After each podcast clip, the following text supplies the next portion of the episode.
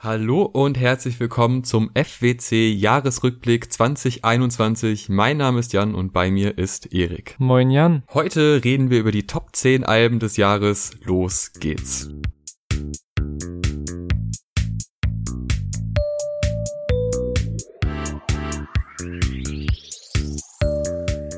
Aber bevor wir loslegen, haben wir noch was ganz Besonderes für euch, denn dank Haftbefehl und dank Aslax können wir euch das schwarze Album auf Vinyl als Gewinnspiel anbieten. Alles, was ihr dafür tun müsst, ist kommentieren und zwar eure Top 3 Alben des Jahres entweder unter unserem Instagram-Post oder unter diesem YouTube-Video, falls ihr gerade das YouTube-Video schaut. Seid dabei, macht mit und ihr könnt ein unfassbar gutes Album auf Vinyl gewinnen. Vielen Dank an dieser Stelle, dass wir das zur Verfügung gestellt bekommen haben. Und jetzt geht's los. Ja, los geht's bei mir auf Platz 10 mit dem Album Parolipop von den Argonautics, einem deutschen Battle-Rap-Duo. Ein Album, das mir ein Gefühl gegeben hat, das ich schon sehr, sehr lange nicht mehr gespürt hatte. Und zwar, während ich nachts leicht angetrunken mit Kapuze im Gesicht durch die schummrig beleuchteten Straßen meines Heimatdorfes gezogen bin, dem Album meine Chance geben wollte, auf Play gedrückt habe und einfach direkt wieder im Film Film war, im Film des noch etwas jüngeren Ichs, das gerade deutschsprachigen Battle Rap für sich entdeckt und komplett hineingesogen wird in eine düstere, harte und sehr wortgewandte Welt, die mich dann ein paar Jahre nicht mehr loslassen sollte, bis dann irgendwann der Zeitpunkt kam, an dem ich zumindest ein Stück erwachsener geworden bin und einfach bestimmte Beleidigungen, die sich dann als doch gar nicht so kreativ entpuppten, nicht mehr gefeiert habe. Und Parolipop hat in mir wieder dieses gleiche unverblümte, rohe Gefühl, diese Energie gegeben auf dafür perfekten, saustimmungsvollen Instrumentals von Donny Bombay und eben mit Songs, die ich mit sehr gutem Gewissen pumpen konnte und kann, weil die beiden auch einfach eine starke Haltung vertreten, politische Statements treffen, ohne Fingerzeig, Studentenrap mäßig zu klingen und auch emotionalere Töne durchblicken lassen, ohne dass die sonstige harte Anti-Haltung auch nur eine Millisekunde darunter leidet. Mein Lieblingsbeispiel dafür ist die Line, einige sagen mir, unsere letzten Projekte sind zu unpersönlich, mir ging jede Zeile unter die Haut, denn kein Album wäre tödlich. Und die bringt halt offen, ja, Leid zum Ausdruck, aber definiert es halt eben auch als Antrieb so für die Musik, die ja eigentlich sehr hart und sehr austeilend ist. Und das alles sind halt Eigenschaften, die stabiler Battle Rap mittlerweile für mich haben sollte und dabei, wie gesagt, dennoch fantastisch entertained. Und deshalb ist mein Platz 10 Parolipop von den Argonautics und da wir auch wieder eine Jahresrückblicks-Playlist zusammenstellen mit den besten Songs und den besten Alben, picken wir auch jeweils zwei Anspieltipps von jedem Album, das wir picken und meine von Parolipop sind auch die ersten beiden Tracks Gossip und Jenseits. Generation Blumentopf ist kreidebleich, dein Hip-Hop fällt vom Wickeltisch und wächst heran zum David Getter, Seelenklempner, Hirngespinst, doch einfallsreiche Köpfe sind Konflikte gut und streiten wenig, deshalb diskutieren wir nicht. Mein Platz 10 ist Silk Sonic mit dem Album An Evening with Silk Sonic, ein unfassbares Meisterwerk zweier sehr großer Künstler, die sich wieso auch immer zusammengetan haben und etwas noch Besseres erschaffen haben. Ich habe die erste Single damals gehört und ich konnte nicht fassen, was ich da höre, weil Bruno Mars war nie so ein Riesending für mich, war immer okay, aber kein großes Ding. Anderson Park schon. Aber wenn sich solche zwei Künstler kombinieren, dann kann da ganz, ganz viel bei rauskommen, aber selten was wirklich krasses. Aber die haben es geschafft, indem sie sich ein Thema vorgenommen haben, eine Epoche genommen haben und sich davon inspiriert haben lassen und dann einfach grandiose Musik machen mit ihren unfassbar talentierten Gesangsperformances, mit ihrem aber auch Gefühl für Musik, für Rhythmik, für Melodien und auch für Dramatik. Und das alles mit einer großen Coolness, aber auch einem ziemlich großen Augenzwinkern, was aber an keiner Stelle krass ulkig ist, sondern meistens einfach nur so ein bisschen nebenher läuft und zum Schmunzeln bringt. Und diese Kombination und diese Soundwelt und diese kurzweilige Reise, weil das Album auch wirklich nicht lang ist, sondern einfach nur eine sehr absurde, kurze Geschichte einer Liebe, einer Trennung, bei der sie den jeweiligen Künstler verlässt und nicht andersrum, obwohl sie ja selber so fly und cool sind. Und das führt dann aber trotzdem wieder zu weiteren Tracks und zu einem komischen, aber schönen Happy End. Das ist eine sehr merkwürdige Reise, aber eine sehr spezielle Reise und das klingt alles einerseits total nerdig und komisch, ist aber andererseits absolute Mainstream-Musik und eigentlich für jeden was. Es ist gute Musik. Das kann man, ja. es ist immer schwer, weil es sind viele persönliche Meinungen drin, aber jetzt kann man wirklich sagen, das ist einfach handwerklich gute Musik mit sehr viel Charme und sehr viel Herz. Und deshalb habe ich auch eigentlich die zwei größten Hits ausgesucht für die Playlist und zwar Smoking Out the Window und Leave the Door Open. Unfassbar gute Tracks.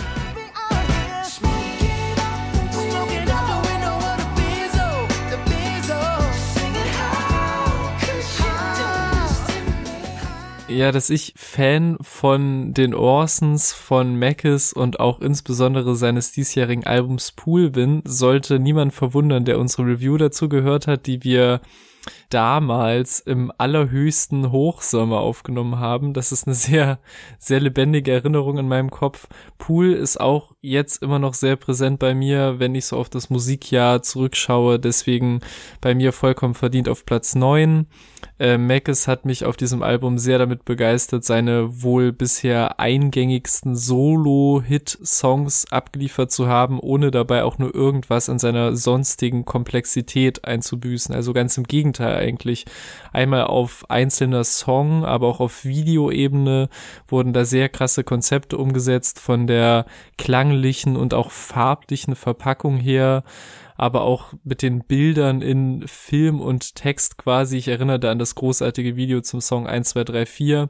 Aber nicht nur das, auch so zwischen den zwei anderen Alben, mit denen Pool zusammen eine Trilogie bildet, wurden quasi diskografieübergreifende Fäden gespannt, die im großartigen Song Peak gipfeln, der für mich sehr sinnbildlich für das Album ist. Man kann ihn hören, fühlen und abfeiern, ohne sich weiter Gedanken drüber machen zu müssen. Aber wer Mackes schon länger verfolgt und oder tiefer eintauchen möchte, der kann auch erleben, wie sich so eine Art Masterplan entfaltet mit einer ganzen Reihe an Easter Eggs und netten Kniffen, wie auch zum Beispiel das im Video zum Song quasi enthüllt wird, dass der jahrelang vermarktete Mackes Doppelgänger doch nur eher mit relativ aufwendiger Maske und Make-up war. Und das ist nur so die Spitze des Eisbergs, was so die kreativen Ideen und Entscheidungen auf dem Album und auch rund um das Album angeht. Und solche Konzept-Moves machen in der Konsequenz in Deutschland nur ganz, ganz wenige. Und davor ziehe ich meinen nicht vorhandenen Hut. Und deswegen ist mein Platz 9 Pool von Mackes und meine Playlist-Picks sind Stoic und Grandessa und Peak. Pika, Kreuzfahrt. Damals war ich small blind, Herz hat verloren. Ich hab nen Fluss gewandt. Ich gehe mit meinem Platz 9 eine ganz andere Richtung und zwar Idols mit dem Album Crawler und das war, glaube ich, somit das dunkelste, düsterste Album, was ich dieses Jahr gehört habe sowohl auf der Soundebene, weil die Produktion unter anderem von Kenny Beats sehr stark ist, eine sehr dichte Atmosphäre erzeugt von den ersten Klängen an, die Elemente, die eigentlich nicht in dieses Punk, dunkle Rock in diese Richtung geht, sondern eigentlich eher aus anderen Genres kommen könnte, aber so verzerrt, so vermischt werden mit anderen Elementen, dass es ein wirklich fast schon so ein Horrorszenario aufbaut. Äh, das alles untermalt mit der absolut wütenden Stimme von Joe Talbot, der unfassbar stark performt. Der hat schon auf vielen alten Alben auch gut performt, aber das, was er bei Crawler macht, ist wirklich auf einem nächsten Level. Sowohl was die ruhigen Momente angeht, als auch was das klassische Geschrei, die Wut angeht. Man ist wirklich sofort mitgerissen und kann sich auch in Sachen reinfühlen, jetzt gerade äh, Thema Großbritannien, wie man da so lebt, was da gerade für Probleme, und das sind nun mal einige, vor allem politisch, aber auch soziale Probleme, die da angesprochen werden. Und man fühlt sich da rein und ist sofort involviert und es geht wirklich unter die Haut aber eben auch, und das ist halt der Unterschied zu den alten Alben, die ruhigen Momente, die zünden hier viel mehr. Deshalb habe ich auch in meine zwei Tracks, die ich empfehle, Progress genommen. Ein Lied, was eher so wie so eine Art Mantra wirkt, wo einfach sehr viel wiederholt wird und wirklich nur auf Atmosphäre gesetzt wird, funktioniert aber sehr gut. Mein zweiter Track ist das genaue Gegenteil. Das ist so das klassische Soundbild von Idols, The Wheel ja, es geht um Drogenmissbrauch, um Alkoholmissbrauch und um familiäre Probleme in diesem Zusammenhang.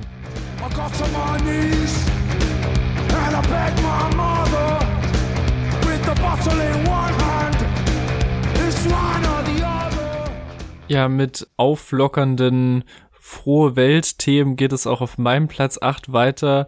Der ist das großartige neueste Album der Berliner Indie-Rock-Band Isolation Berlin mit dem schönen Namen Geheimnis nachdem ich der Vorgänger Vergifte dich von 2018 damals schon so geflasht hatte, dass das Album in einer unserer ersten Folgen im Rückblick auf das Jahr 2018 besprochen werden musste, habe ich mich sehr auf alles gefreut, was danach noch von ihnen kommt und vor allem die sehr poetischen Texte und die sehr unterschiedlichen stimmlichen Modi von Sänger Tobias Bamborschke haben mich auch bei Geheimnis wieder begeistert. Also das Album reicht von sehr melancholischen, träumerischen Gedanken, die genauso nachdenklich und zart vorgetragen werden, zum Beispiel auf dem Opener am Ende zählt's nur du, über den ziemlich nach vorne gehenden Hit Private Probleme bis hin zu bedrückenden, sehr selbstzerstörerischen Texten, die dann auch genau richtig verzweifelt rausgekrächzt und gebrüllt werden, wie auf den Songs Stimme, Kopf oder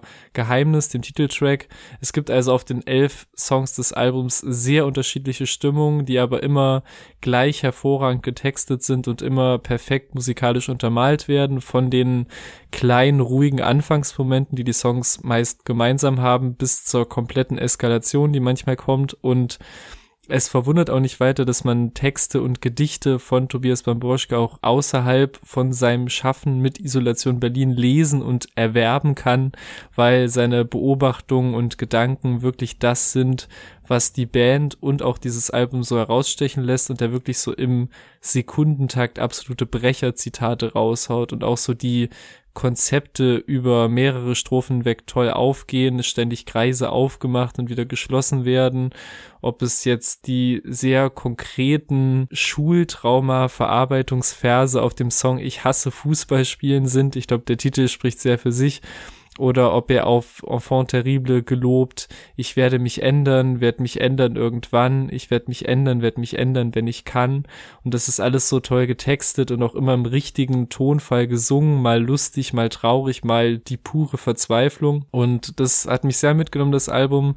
Ich empfehle die Songs Ich will so sein wie Nina Hagen und den bereits erwähnten Enfant terrible und schließe mit einem meiner Lieblingszitate von diesem Song und vielleicht des ganzen Jahres. Dann geht es auf die Autobahn, lass mich in neue Städte fahren und neue Leute hören sich alte Sorgen an. Nein, ich will nicht wissen, was ich besser machen kann. Ich werde mich ändern, werde mich ändern irgendwann. Mein Platz 8, Haiti, mieses Leben. Wir haben dreimal innerhalb von knapp zwölf Monaten über Haiti geredet, weil sie einfach drei Alben released hat.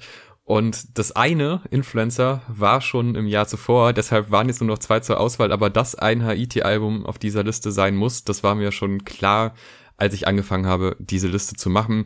Und dann war mir auch relativ schnell klar, dass es mieses Leben wird, weil da einfach der dreckigere Rap ist und dreckig nicht im Sinne von irgendwie unsauber, sondern im Sinne von einfach klar nach vorne in die Fresse, so wie man Haiti halt irgendwie auch mag. Und das ist natürlich nur eine Facette von vielen, aber die kommt hier sehr zum Vorschein und die hat mich sehr früh begeistert, eigentlich schon ab dem Intro-Track ich bin wirklich begeistert von der Soundwelt, die sie jedes Mal neu erfindet, von Album zu Album. Ich finde auch die visuelle Ästhetik bei diesem Album unfassbar gut es gibt von diesen 18 Tracks mindestens 15, die ich liebe. Es gibt vielleicht zwei, drei, die so ein bisschen daher plätschern, die dann nicht ganz meinen Geschmack treffen. Aber sie ist halt immer für eine Überraschung gut, egal was kommt, sei es dann Ascendant Trapstar, wo sie einfach das als Reimpattern nimmt, was ich bis heute nicht aus dem Kopf bekomme. Ja. Sei es Wolken, wie, wie sie da, also Wolken, diese ganze Songstruktur, was ist das? Was ist das für ein Outro? Es ist unfassbar. Dann aber auch so ganz klare Hits wie Toxisch. Da ist so viel drauf, da steckt eigentlich für jeden was drin, wenn man auf auf Rap steht. Mhm. Und äh, mein vielleicht so kleiner Geheimtipp von dem Album, deshalb ist er auch drauf, ist Helikopter also Fantasiewelt mit gleichzeitig ich bin down, äh, könnt ihr mich bitte retten, aber natürlich nicht mit dem Krankenwagen, sondern mit dem Helikopter. Das ist so ein klassisches Haiti-Ding, wo man einfach in eine Welt gezerrt wird, die nicht real scheint, aber gleichzeitig dann doch sehr viele Parallelen zur Realität hat. Und das macht das Ganze so besonders, deshalb Helikopter auf die Liste. Ruf den Helikopter, ich bin alleine und ich liege hier im Schatten. Und wenn ich sterbe, hilft mir nur die Cosa Nostra. Ich bin hier unten, bitte ruf den Helikopter. Ja, und wo wir schon bei Rappern sind, die einen immer wieder in neue Welten ziehen und einen überraschen, bevor ich mit meinem Platz 7 weitermachen kann, kommen wir zu unserem ersten Gastbeitrag von unserem sehr geschätzten Stammhörer Gief, der einen kurzen Beitrag eingeschickt hat zum Album Mad World von Cons. Wir wünschen viel Spaß und danken Gief für den Beitrag. Okay, Mad World von Cons, wo soll ich anfangen? Es ist einfach so krass, wirklich. Also Freak, Pink, 80s, Dubios, Mein Appell. Was sind das für Tracks? Und gerade Mein Appell gehört auf jeden Fall zu meinen Top-Tracks des Jahres, die ich auch am meisten gehört habe. Diese düsterne Atmosphäre durch die Beats und wie er über, über die Beats segelt, wie er es schafft, unfassbar locker darüber zu flowen, aber trotzdem neue Wörter in dieses Musikgenre reinzubringen, von denen niemand gedacht hätte, dass das funktioniert. Das ist das, wofür ich Cons liebe. Und es wundert mich, dass er noch so klein ist im Deutschrap-Kosmos. Also ich möchte jetzt nicht hier diesen typischen Spruch bringen. Gib dem Jungen die Aufmerksamkeit, die er verdient hat. Ich denke, er ist schon ganz zufrieden damit, wie es läuft. Aber ich finde es nur einfach komisch und ich kann es irgendwie nicht nachvollziehen. Aber gut, dann bleibt es halt einfach so eine Art Geheimtipp für mich. Sein letztes Release, Goddamn, hat mich leider nicht mehr überzeugen können. Und ich dachte wirklich, wann kommt dieser Moment, wo er mich verliert? Kommt dieser Moment überhaupt? Und jetzt nach seinen ganzen Hammer-Releases, nach seinen unfassbar guten Single-Auskopplungen, hat er mich dann doch leider nicht mehr so gekriegt bis auf ein paar wenige Tracks und die Singles ist da nichts mehr drauf, was mich so überzeugt. Aber umso besser ist Mad World gewesen. Was ein Album, ey. Ich kenne keinen Neid, mir ist gleich, was du hast. Kenn keine Verzweiflung glaube nicht an Hass. Ja, und wenn es sein muss, dann bleib ich wieder wach. Für den gleichen Grund, bis ich es geschafft hab. Ich weiß, was ich Vielen Dank für diesen sehr schönen Gastbeitrag und wir bleiben tatsächlich auch im Deutschrap-Gefilde, denn der siebte Platz meiner Alben des Jahres geht an einen meiner Lieblings-Deutschrap-Artists, der mich und den ich jetzt schon seit circa sechs Jahren begleite und der mich seitdem mit jedem Release begeistert hat und so auch mit diesem. Die Rede ist vom Hamburger Rapper und Produzenten A zum J mit seinem Album 3 Uhr nachts.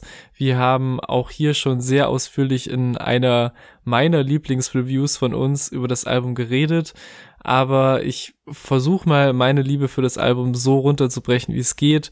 Es kombiniert so alle Stärken, die man bisher von ihm kannte und geschätzt hat. Es packt produktionstechnisch nochmal eine Schippe obendrauf und tauscht über weite Teile des Albums die bis dato schon sehr präsente Abrechnung mit der bösen Industrie durch viel persönlichere und nahbare Themen. Also was ihm und seiner Musik wirklich wahnsinnig gut steht und auch in tollen Tracks gemündet ist wie Fall mit fantastisch eingesetzten Gastvocals von Nura oder dem sehr tiefgehenden Herzstück des Albums Distanz 2, auf dem er seine Rolle als Vater thematisiert, eine gesunde Zufriedenheit, die aus einem selbst kommen muss, aber auch den Verlust von Freund und Musiker Sam und was das so in ihm bewegt hat und solche Momente, die wirklich tiefe Einblicke geben, haben sich sehr bei mir eingebrannt, aber auch die spaßmachenden, unterhaltsamen Songs wie Energie oder Toast 2012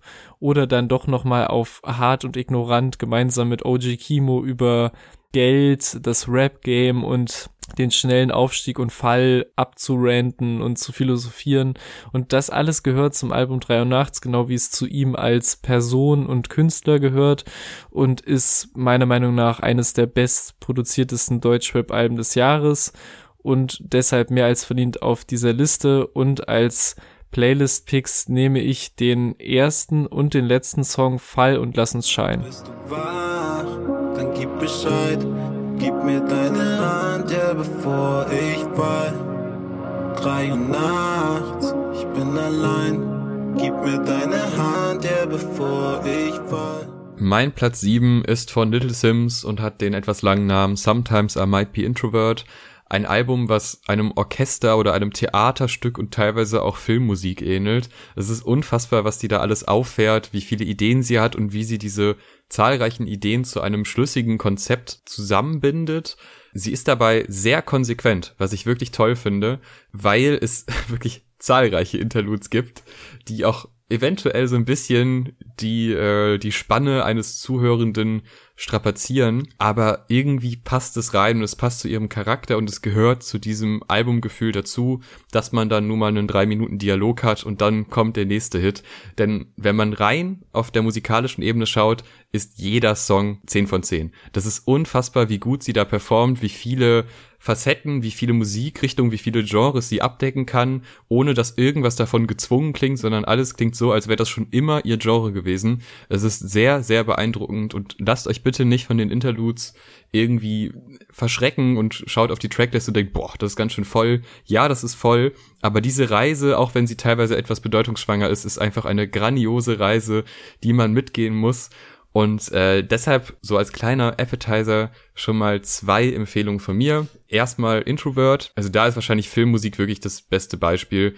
Also was da einfach musikalisch aufgeboten wird, was da für Chöre im Hintergrund singen, wie sie dann aber wieder ganz hart in dem klassischen Stil rappt, als wäre es nichts, als wäre dieser ganze Aufbau nicht da gewesen und trotzdem fügt sich das alles zusammen, als wäre das das organischste Ding der Welt. Das ist total beeindruckend. Und auf der anderen Seite Point and Kill, ein Track, mhm. bei dem man sich echt fragen muss, wie kann es sein, dass diese zwei Lieder auf einem Album sind und beides fühlt sich nicht übertrieben an. Die sind so weit voneinander weg. Das sind zwei völlig andere Genres. Und das zeigt meiner Ansicht nach, wie beeindruckend dieses Album ist.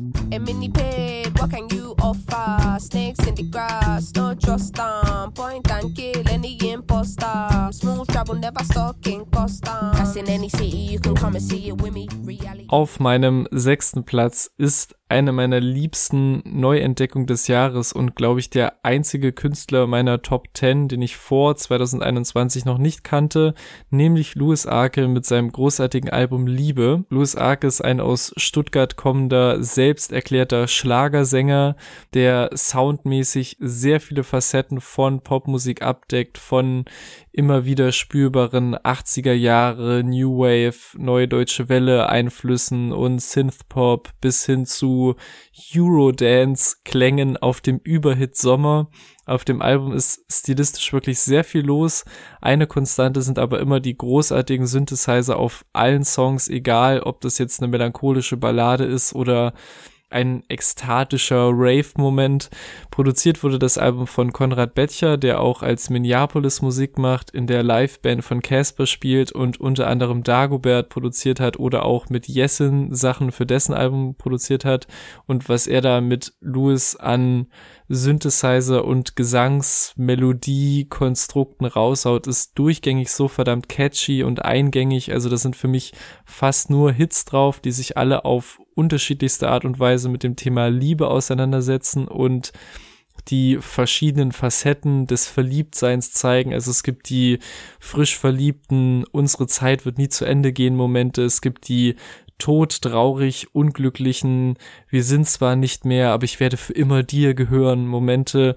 Es gibt Liebe als Ersatz, um das Loch in einem zu füllen und alles, was so dazwischen liegt. Und das klingt vielleicht ein bisschen kitschig, aber als ich gerafft habe, okay, das ist wirklich das, was diese Tracks eint, ging das total gut auf und das Ganze findet halt auch auf zehn Tracks und einer halben Stunde statt. Also es deckt zwar vieles ab, fühlt sich aber an wie ein wahnsinnig schnelllebiger, wilder Ritt und auf dem Album wird auch immer wieder damit gespielt, wie humorvoll und wie ernst gemeint es eigentlich ist. Also manche Songs sind sehr drüber, manche eher frech augenzwinkernd und manche voll mit ja knallharten Gedanken, die man als Mensch, der schon mal geliebt hat, ja sicher eins zu eins schon mal so mit sich rumgetragen hat. Und das schätze ich sehr an Lucas Arke und schätze es sehr an diesem Album, dass es halt Songs wie Sommer gibt, die mich wahnsinnig pushen und einfach nur so eine pure Freude sind, aber halt auch Balladen wie Kein Weg zu weit, der mir auf Ernst schon die Rührung in die Augen getrieben hat und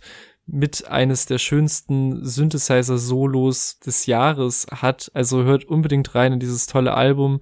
Liebe von Louis Arke und meine zwei Playlist-Picks sind der Hit Umweg und der bereits erwähnte Sommer, der unsere Playlist mit seinen Eurodance-Vibes vermutlich ordentlich crashen wird. Aber wenn der euch bekommt, dann bekommt ihr euch richtig. Das könnt ihr mir glauben. Eine sehr große Empfehlung von mir.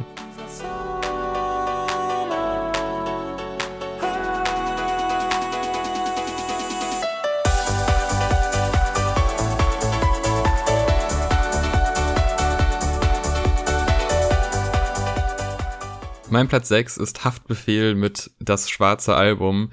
Boah, die ersten zwei Drittel dieses Albums sind so unfassbar perfekt. Das hätte ich so nie von Haftbefehl erwartet, weil, also ich habe jetzt wirklich in alle Haftbefehl-Alben reingehört und ich mochte immer einzelne Tracks, aber dass er mal so am Stück eine Geschichte erzählt, ohne dass es irgendwie bemüht klingt, ohne dass es konstruiert wirkt, sondern einfach, es beginnt mit kaputte Aufzüge, es wird eine Welt aufgebaut, die so krass erzählt wird, dass man unfassbar viele Bilder im Kopf hat. Von Etage zu Etage quasi. Also wirklich, man nach ein paar Zeilen wechselt die Thematik und man geht quasi im Hochhaus mit und überlegt sich diese Konstellation innerhalb der Familien. Man hat direkt so eine so ein enge Gefühl und zum Ende dieses unfassbar guten Intros geht's dann ins Auto und man fährt und tut dann die Dinge, die man auf den Tracks danach tut. Und dieses Konzept ist so packend gewesen, weil es natürlich eigentlich eine Geschichte erzählt, die schon oft erzählt wurde, auch von Haftbefehl selber, aber noch nie so klar und noch nie so sauber rübergebracht und so zusammenhängend wie auf diesem Album. Am Ende, also das letzte Drittel, da sind ein paar Tracks drauf, die mir nicht so ganz gefallen haben, aber diese ersten zwei Drittel sind unfassbar geil. Da sind für mich jetzt nicht so diese Hits, die äh, danach schreien, unbedingt ein Hit zu werden, mhm. aber sowas wie Lebe Leben, offen geschlossen, das sind für mich schon so Top 5 Haftbefehl-Tracks. Ja. Äh, und ich habe hier noch so einen kleinen Geheimtipp, weil ich das Gefühl habe, dieser Track, der geht irgendwie so ein bisschen unter und ich habe ihn auch damals, als wir das Album reviewed haben, äh, sehr in den Himmel gelobt und das ist auch bis heute noch so. Crackküche ist einfach mit diesem Drop in die Strophe rein so krank. Dieser Beat, die Produktion, oh, es ist ein Traum. Ich bin wirklich großer Fan dieses Albums, denn es fühlt sich an wie ein Film und das macht mir einfach großen Spaß. Deshalb kaputte Aufzüge, einmal um mal ein Gefühl dafür zu bekommen, wie Haftbefehls Storytelling funktioniert und Crackküche, um sich einfach mal die Ohren wegballern zu lassen. Das äh, sind meine zwei Empfehlungen.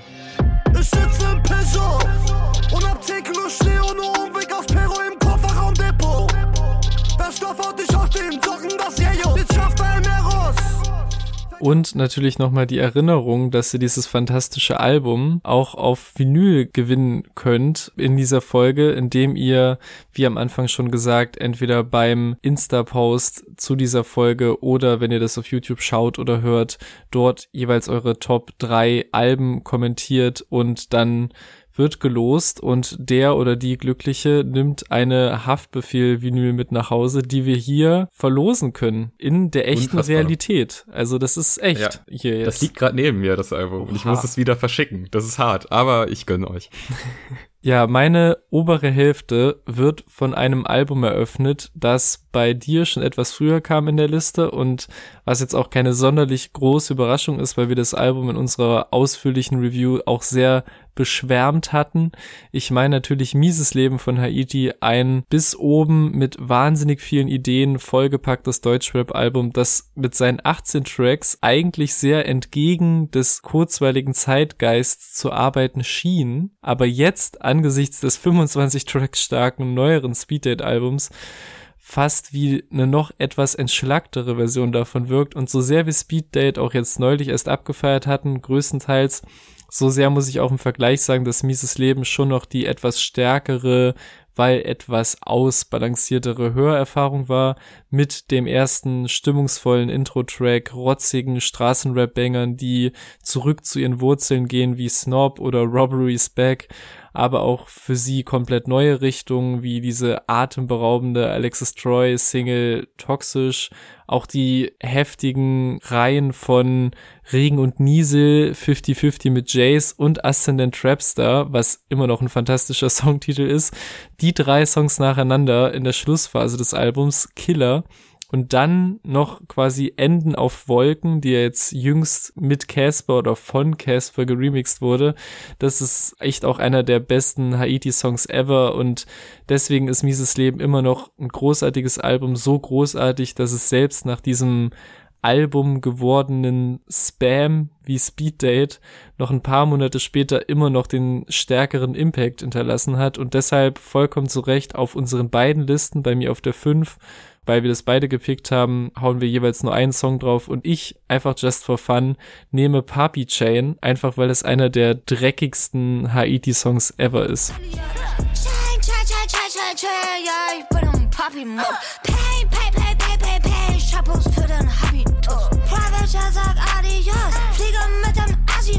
Trap Game easy, wenn ich Alben auf der Party drop. Papi. Mein Platz 5 ist gar nicht mal so dreckig, sondern überraschend ruhig und sauber. Vince Staples mit dem Album Vince Staples. Selten habe ich ihn so unaufgeregt gehört und gleichzeitig eine so harte Realität beschreibend. Ich habe wirklich krass lange gebraucht, um damit klarzukommen. Ich bin großer Vince Staples Fan, aber als das rauskam, habe ich es einmal gehört und dachte, ja, ist irgendwie nett, aber so richtig beeindruckend ist es ja auch nicht. Es gibt einfach ganz wenige Highlight-Momente, wenn man zum ersten Mal reinhört. Wenn man sich dann aber ertappt, dass man immer und immer wieder reinhört und denkt, ach, das ist doch irgendwie ganz geil und irgendwie die, die Beat-Atmosphäre und dieses gelangweilte vor sich hin rappen, aber dann doch merken, okay, so langweilig ist diese Realität gar nicht. Ich bin da wirklich reingewachsen und je besser ich die Texte konnte und je besser ich auch wusste, wann kommen Pausen, wann kommen spezielle Betonungen, es sind diese kleinen Highlights, es sind die kleinen Momente, die dieses Album besonders machen und es ist die Mischung aus diesen unfassbar tollen Beats von Kenny Beats und eben der Art und Weise, wie Vince Staples das Ganze präsentiert die Samples, die sind nie so, dass die viel Raum einnehmen. Es ist ein ganz geiles Gefühl, weil sie, sie haben schon eine Art Highlight-Wirkung an ein paar Stellen, aber gleichzeitig lassen sie ihm so viel Platz, dass er sich nicht anstrengen muss, um genug Raum einzunehmen. Und dieses Verhältnis so gut hinzubekommen, wie sie es da hinbekommen haben, das hat meiner Ansicht nach einen Platz 5 verdient. Äh, Und das hätte ich, ehrlich gesagt, selbst zwei Monate nachdem das rauskam, niemals gedacht, dass das überhaupt in der Top 10 landen wird. Ähm, meine Tracks sind Are You With That und The Shining. It's not what you think. I could be gone in the blink, I don't wanna leave. Yeah. It's not what you thought. We dying broke, live with broken hearts. Bei mir auf der 4, eine unserer ersten Reviews 2021, ein Album, das sehr früh im Jahr kam und beweist, dass sich Alben auch noch bis Ende des Jahres sehr aktiv im Kurz- und Langzeitgedächtnis halten können. Ja, sie haben es rein taktisch vielleicht ein bisschen schwerer, aber wenn es ihnen gelingt, weiß man, das war ein tolles Album und so ging es mir 2021 mit Tyron vom britischen Rapper Slow Tie. Ziemlich sicher eines meiner meistgehörten Alben des Jahres, einfach schon, weil es mit der Zweiteilung seiner Tracklist in die bangerlastige erste Hälfte und die reflektiertere zweite so viel Unterschiedliches zu bieten hat, dass man wirklich in den unterschiedlichsten Situationen hören und Unterschiedliches daraus mitnehmen kann. Ich weiß, dass ich die erste Hälfte sehr viel beim Sport und Laufen gehört habe, einfach weil sie so immens pusht und antreibt, während die zweite Hälfte großartige Songs hat, wie Feel Away mit James Blake und Mount Kimby, die mich mit der Zeit immer, immer mehr berührt haben. Allein, wenn ich an die Line denke, in der der gute James die Delle in seinem Auto lässt, weil sie ihn daran erinnert, was er hätte verlieren können und dass er am Leben ist. Da bekomme ich schon leichte Gänsehaut und davon hat halt das Album viele, viele Momente. Es gibt keinen einzigen schlechten Song auf dem Album oder nicht mal einen, der dem nahe kommt. Es ist so toll produziert von Questarco, Mount Kimby und erneut Kenny Beats. Alle Features liefern ab und tragen ihren Teil dazu bei, dass beide Hälften ineinander greifen. Es float wie Nasenbluten und ist im Nichts vorbei, während man trotzdem so viel davon mitnimmt, was auch bei einem bleibt. Und deswegen finde ich es ein tolles Album. Mein Playlist-Pick geht an Mother, einfach weil NHS und Feel Away als Singles schon im letzten Jahresrückblick waren und ja, weil Slow und ASAP Rocky auf dem Song auch einfach eine sehr gute Kombi abgeben. Hey, money fiend. Olive, body shaped like a bottle. Pop out off of Spanish. Pop a model she wallow. Uh, drop a toddler off. Damn, light a flame, toss a molotov. Mein Platz 4 ist von Arlo Parks Collapsed in Sunbeams. Vielleicht mein Lieblingssommeralbum aufgrund dieser Wärme, die dieses Album ausstrahlt, dieser Unaufgeregtheit. Und wenn ich sie beschreiben müsste, dann ist es wahrscheinlich so, dass diese idealisierte Vorstellung einer besten Freundin, so sie ist immer klug, gleichzeitig total sanft und empathisch und irgendwie aufmerksam. Und man fühlt sich die ganze Zeit verstanden und sie erzählt Sachen aus dem Leben und denkt, ja, krass, ey, du hast das so gut beobachtet, stimmt, da hast du recht. Und das Schöne ist dabei, dass die so alltägliche Nicklichkeiten so wunderschön beschreiben kann, ohne dass die kitschig wirken. Wenn du quasi nicht über eine Straße rennst und du siehst ein Pärchen streiten, da denkst du ja, nervig, ein Pärchen streitet. Aber wenn sie das besingt auf drei bis vier Minuten. Da denkst du dir, boah, das ist wirklich das Spannendste, was in der Welt passieren kann und gleichzeitig das Menschlichste und wir sind doch alle Menschen und es ist einfach ein schönes Gefühl, weil dieser Sommer war nun mal eine Zeit, wo man dann doch noch mal irgendwie so ein bisschen Hoffnung hatte und ein bisschen was erleben konnte Mhm. und dieses Album verbinde ich einfach auch mit Sommergefühlen, auch wenn ich es gerne auch noch im Winter höre. Es ist einfach ein, ein Wohlfühlort für mich und ich denke, da bin ich nicht der Einzige, weil sie ist jetzt auch äh, für die Grammys nominiert. Also das hat mich tatsächlich ziemlich überrascht, aber auch sehr gefreut und das völlig zu Recht. Das ist also vom, vom Text her, vom Gefühl her eines der besten Alben. Meine zwei Tracks sind Eugene und Caroline. Watched a fight between a couple. Weniger harmonisch wird es bei unserem nächsten Gastbeitrag von Felix. Der redet nämlich über Dizzy und das Bugtape. Mein Album des Jahres ist, obwohl Gold Roger jetzt noch so kurz vor Jahresabschluss released hat und das auch echt stark ist, ähm, das Bugtape von Dizzy. Das ist einfach äh, als Konzeptalbum mega stark. Man kann das dadurch, ähm, wie die Titel benannt sind, auch mega gut von vorne bis hinten durchhören. Jeder Track hat eigentlich danach so einen kleinen Übergang in den nächsten. Die Produktion ist unglaublich stark durchdacht. Es gibt eigentlich kaum einen Beat, der nicht irgendwie mitten im Lied switcht oder so. Es wird, es wird nie langweilig. Auch textlich überzeugt er einfach durch ähm, Realness, durch Sachen, die, glaube ich, ein anderer Rapper einfach nicht auf einen Beat packen würde, vor allem nicht so emotional geschrien. Das ist einfach ein echt wunderbares Gesamtwerk, das man echt lange anhören kann.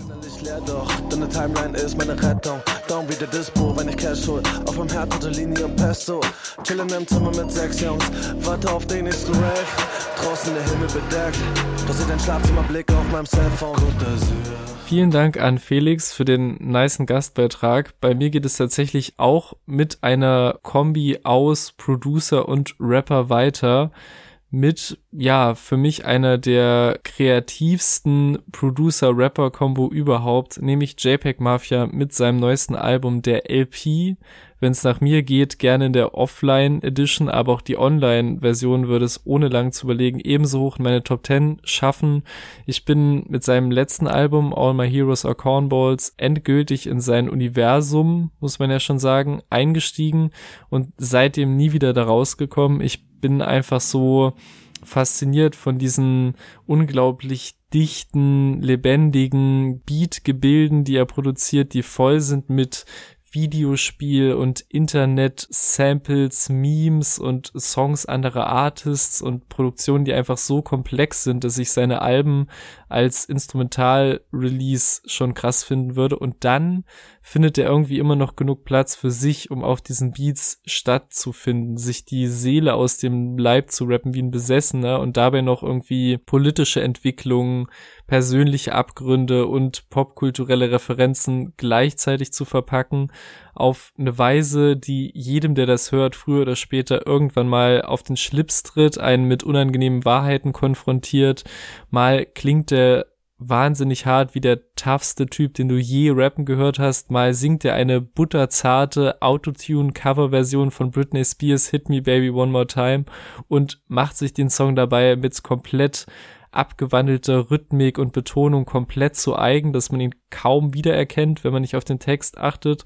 All das, ja, gibt sich auf diesem Album so die Klinke in die Hand und das Bescheuerte ist, es funktioniert auch noch. Also ich frage mich mit jedem Release aufs Neue, wie man das produziert und gemixt und gemastert bekommt und berappt auch noch, ohne dass es einem alles um die Ohren fliegt und man als Person, die das hört, instant Tinnitus und Kopfschmerzen gleichzeitig bekommt. Aber es funktioniert, es macht Hölle Spaß, man entdeckt mit jedem Hördurchgang neue Details und bekommt Ohrwürmer von Passagen, die einem auf anderen Releases den Song verderben würden. Es klingt paradox, aber das alles macht JPEG Mafia zu einem der aktuell spannendsten Rap-Artists für mich. Hinzu kommt halt noch der Move, dass quasi die Urversion des Albums rechtlich wegen Samples nicht geklärt werden konnte und er diese Fassung einfach als Offline-Version mit einem riesen Bekenntnis zur eigenen Fanbase und Abfuck auf Labels und Industrie und nie wieder bei einem Label sein zu wollen, einfach so for free zur Verfügung gestellt hat,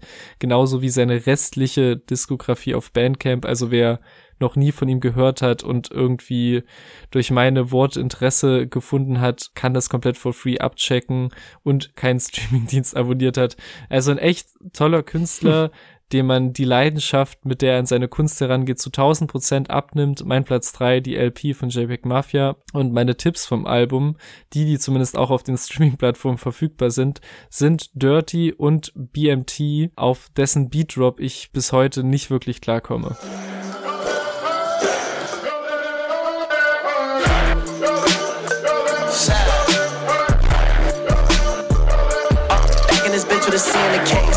Grab it, don't be in my face. Gotta keep going, I see hate, you know how I do it, I see what you make, stop it.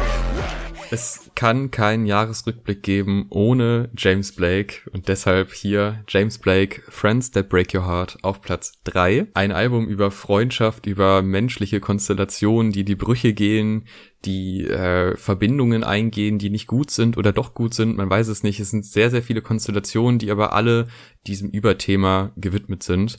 James Blake, den ich ja jetzt schon seit mehreren Jahr, Jahren hier ähm, vergöttere, das kann man schon so sagen in diesem Podcast, ja. hat es hier mal wieder geschafft, hochkomplexe Songstrukturen und hochkomplexe Verbindungen von Instrumenten, von Stimmen, von verschiedenen Layern an Stimmen zu einem simpel wirkenden Sound zu formen, was eine, wie ich finde, große Kunst ist. Er hat es hier aber auch geschafft, sich so ein bisschen von Zwängen zu befreien. Zumindest wirkt es so, er bricht so ein bisschen mit Erwartungshaltung, er spricht diese Erwartungshaltung auch offen an und auch den Druck, den er sich selber gemacht hat, mhm. nach dem ursprünglichen Hype. Auch dieses, ich sag mal, überambitionierte spricht er an und dadurch, dass es so, dass er sich so klar wird, was seine Position ist oder welche Position er selber einnehmen möchte, dadurch wirkt sein Sound auch irgendwie befreiter, mhm. seine Stimme wirkt viel befreiter, was man gerade bei Say What You Will einfach krass raushört. Mhm. Dieser letzte Part in dieser Form von diesem Sänger, weil wir wussten alle, was er kann, aber er hat es selten in so klarer, offener Form gezeigt. Und allein dafür ist es schon einfach ein Platz drei wert. Ich habe aber tatsächlich zwei andere Tracks genommen. Einmal, weil ich finde, Life is Not the Same ist nochmal ein größerer Hit. Mhm. Der geht nochmal ein bisschen mehr nach vorne und der funktioniert auch besser in der Playlist. Und jetzt wird's ein bisschen nischig, aber ich weiß noch, dass wir beide einfach richtig Bock hatten auf diesen Track. Und dann haben wir andere Reviews gehört und haben gedacht, hä, was geht ab? Wieso findet ihr den nicht geil? I'm so blessed you're mine. Bildet euch eure eigene Meinung. Dieser Track ist einfach unfassbar geil. Yes. Das ist so süß verspielt und es endet dann trotzdem in irgendeinem so Geigengewitter gefühlt. Unfassbar. Dieser, dieser Track ist unfassbar und der beschreibt ziemlich genau das, was ich an James Blake so liebe. Und deshalb auf jeden Fall ein ganz verdienter Platz drei. sou.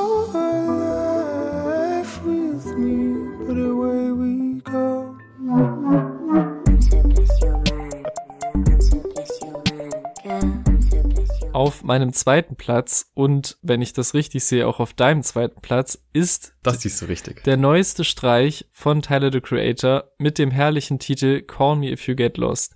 Wir haben auch hierzu eine ausführliche Review gemacht, aber ich versuche runterzubrechen, warum das Album mich so wahnsinnig abgeholt hat.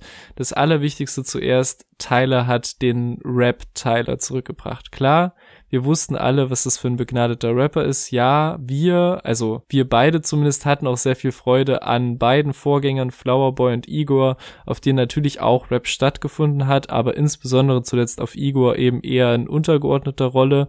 Und auf dem neuen Album hört man einfach von vorn bis hinten raus, wie viel Bock dieser Mann auf Rap hatte und wie sehr er auf seinem Sample Beat Lil Wayne Mixtape Grind war, wie sehr ihn die ganze Griselda Records Wave inspiriert hat, wie geil das funktioniert, dass er sich DJ Drama als Host geholt hat für diesen Mixtape Charakter, wie viel Swag und Wordplay und Flexen mit all dem, was er sich mit seinen Business-Zweigen aufgebaut hat, dabei ist und wie gut auch dieses Reiseüberthema funktioniert mit dem ganzen drumherum, mit den Videos, mit dem Design, mit dem Kofferflex, den der, glaube ich, mit als erster Rapper in Videos gebracht hat, mit den Referenzen an europäischen Stuff generell, wie er sich mit Wilshire diesen achteinhalb-minütigen Storyteller gegönnt hat, der für mich, wie gesagt, immer und immer wieder spannend zu hören war, warum auch immer.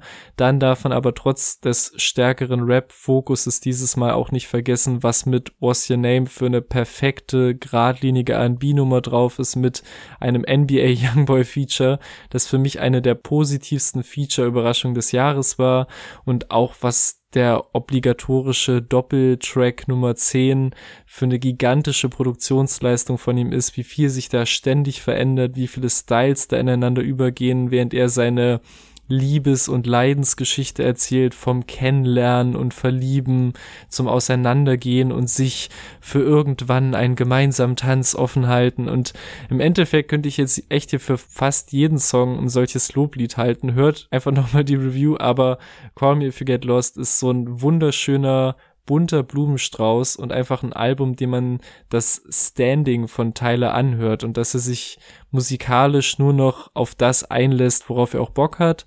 Demzufolge ist auch mein Playlist-Pick Hot Wind Blows mit Lil Wayne, einfach weil er für mich am meisten diesen Mixtape Sample Beat Vibe einfängt. Travel the globe, you keep the block hot driver. Open the door for me, my hand hurt finders. We playing hide and seek with the past. Ich finde, auf dem Album hat es Tyler geschafft, Teil der Szene zu sein und eigentlich genau das zu machen, was viele in der Szene machen, aber gleichzeitig eine komplett eigene Welt darin aufzubauen, mit eigener visueller Umsetzung, mit eigener auditiver Umsetzung, mit einer Verbindung von Tracks und von Elementen von früher in eine Welt, in der man einfach darüber rappt, dass man irgendwo ein Eis isst an einem Berg und jeder hört zu und denkt sich, ey, das ist so schön, ja. das ist geil. Und diese Bilder, die er zaubert mit einfachsten Mitteln, mit kleinen, nerdigen Anspielungen, also selbst wenn es dann irgendwie nur in die, ja, ich habe jetzt äh, ein Bike mitgenommen oder ich habe einen Regenschirm da und da.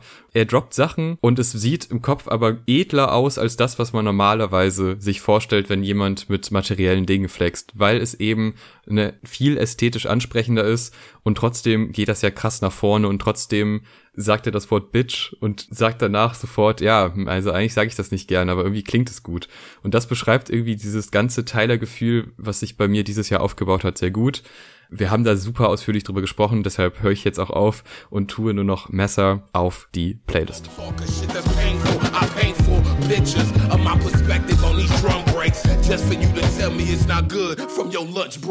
Mein Platz eins und damit mein Album des Jahres 2021 geht an Exit Strategy von Drangsal, das dritte Album von ihm und eine noch konsequentere Weiterentwicklung seines Sounds seit dem letzten Album Zores. Noch eine Spur poppiger, noch eine große Spur zugänglicher, erstmalig komplett auf Deutsch getextet, was ein ebenso konsequenter wie wichtiger Schritt war, nachdem es vor allem die englischsprachigen Songs auf Zores waren, die mich noch etwas rausgerissen hatten, was hier gar nicht der Fall war. Alle elf Songs sind meiner Meinung nach wichtig für das Album. Keiner fällt irgendwie raus, obwohl sehr unterschiedliche Gefühle abgedeckt werden. Schon der Intro-Song Escape Fantasy hat mich beim ersten Mal so sehr gepackt wie kein anderer erster Song auf irgendeinem Album in diesem Jahr. Einmal natürlich musikalisch mit diesem epischen, pompösen Aufplustern, aber auch mit diesem textlichen Losreißen von allem, was war und haufenweise Zeilen, die mir sehr aus der Seele gesprochen haben und auch vermutlich noch lange sprechen werden rund um die Themen Identitätsfindung und mit sich selbst irgendwie ins Reine zu kommen, mit seinem vergangenen Ich, aber auch vor allem dem gegenwärtigen. Es werden auch zum Beispiel auf Mädchen sind die schönsten Jungs wahnsinnig smart, wahnsinnig wichtige Statements gedroppt, die mir persönlich auch sehr nahe gegangen sind. Dann gibt's aber auch einfach richtig spaßmachende Songs wie Schnuckel, wo ich verstehe, dass der mit seiner fast schon überdreht quietschigen Idee und Melodie nicht jedem gefallen, aber mir hat das auf jeden Fall sehr viel Spaß gemacht und auch irgendwie hat es mit dieser Idee des digitalen, sich über einen Bildschirm verliebens in eine Idee von einer Person sehr in dieses Albumthema rund um Identität und Realitätsflucht hineingepasst. Und genauso episch wie das Album mit Escape Fantasy beginnt, endet es dann auch wortwörtlich mit einem großen Knall auf dem letzten Song Karussell, was auch wieder ein wahnsinnig runder Bogen ist, der da gespannt wird und ich kann nur sagen, kein anderes Album hat mich in diesem Jahr so berührt, schon ab den Singles über einen so großen Zeitraum des Jahres begleitet, dann nach Release mit so gut wie jedem Song gepackt und man muss auch sagen, so sehr das Gefühl dieses Jahres getroffen mit Songs wie Urlaub von mir, der inmitten einer dauerhaften Selbstisolation die Forderung stellt, Urlaub von sich zu haben, in einer Zeit, in der man noch weniger vor sich selbst fliehen kann, als es eh schon der Fall ist. Und das ist wirklich ein rundum tolles Album, mein Album des Jahres, Exit Strategy von Drangsal und meine Playlist-Picks sind mein Über-Sommer-Hit Urlaub von mir und der Titeltrack Exit Strategy, bei dem ich's mit seiner wahnsinnig mitreißenden Energie kaum erwarten kann, den irgendwann mal live zu sehen. Die Welt zerfällt in ihre Einzelteile und ich hab Langeweile. Kannst du sie mit mir teilen? Mein Platz eins Slow Tie mit Tyron. Du hast es eben schon angesprochen und ich konnte dir eben sehr oft zustimmen und dachte mir, ja, genau das macht so besonders. Klar, es ist offensichtlich diese zwei Hälften, aber ich finde gerade den Move, diese erste Hälfte an vielen Stellen auch fast schon unreflektiert zu machen und wirklich wie so ein angegriffenes Tier, was sich wehrt, was nach vorne geht, was total angriffslustig ist und auch wirklich über Grenzen geht, mhm. ohne dass es gewollt ist, sondern so, dass du denkst, okay, der haut jetzt gerade raus, das, was er denkt das ist an vielen Stellen wirklich sehr scharf an irgendwelchen Grenzen, mhm. wo sich bestimmt auch Leute dran stoßen. Aber durch diese ganze Soundatmosphäre, die dieses Album vor allem zu Beginn schafft, es ist wirklich das härteste, was ich im Rap dieses Jahr gehört habe, die erste Hälfte. Und dann den Turn zu schaffen zu einem so reflektierten, nachdenklichen Album, wo man seine Fehler, die man vorher offen gezeigt hat, dann nochmal offen anspricht und welche Position habe ich in der Gesellschaft, wie agiere ich, äh, wo sind auch Probleme außerhalb von mir, die er dann auch anspricht. Es ist einfach ein, ein sehr kluges Album, ein sehr sowohl unreflektiertes wie auch reflektiertes Album. Mhm. Und gerade diese Kombination aus diesen vermeintlichen Widersprüchen macht es so klug ich habe nicht gedacht, dass wir am Anfang des Jahres wieder ein Album hören, wo ich, was mich nicht loslässt über zwölf Monate. Mhm. Aber Tyron ist immer was, was ich hören kann. Ich komme sehr, sehr gerne oft zurück und manchmal auch nur zu einer Hälfte, was auch irgendwie ein ganz schönes Feature ist dieses Albums, weil diese Hälften sich klar voneinander abtrennen, aber man kann sie auch wunderbar zusammenhören und das gibt ein noch größeres Bild eines sehr spannenden Künstlers, der auf eine sehr angenehme Art sich offenlegen kann und sich anderen erklären kann und gleichzeitig aber auch noch etwas Mystisches hat und etwas so Unberechenbares hat mhm. in sich selbst als Figur und als Künstler das ist vor allem auch ein Künstler, den ich erst dieses beziehungsweise dann so im Dezember rum im Jahr davor kennengelernt habe und dass das dann direkt auf die Eins geht, hätte ich so selber nicht erwartet, aber mich lässt dieses Album nicht mehr los und das sollte man auf jeden Fall gehört haben. Ja. Und mein Track, den ich da noch hinzufügen möchte, ist auch einer, der gar nicht so populär ist und zwar Dead.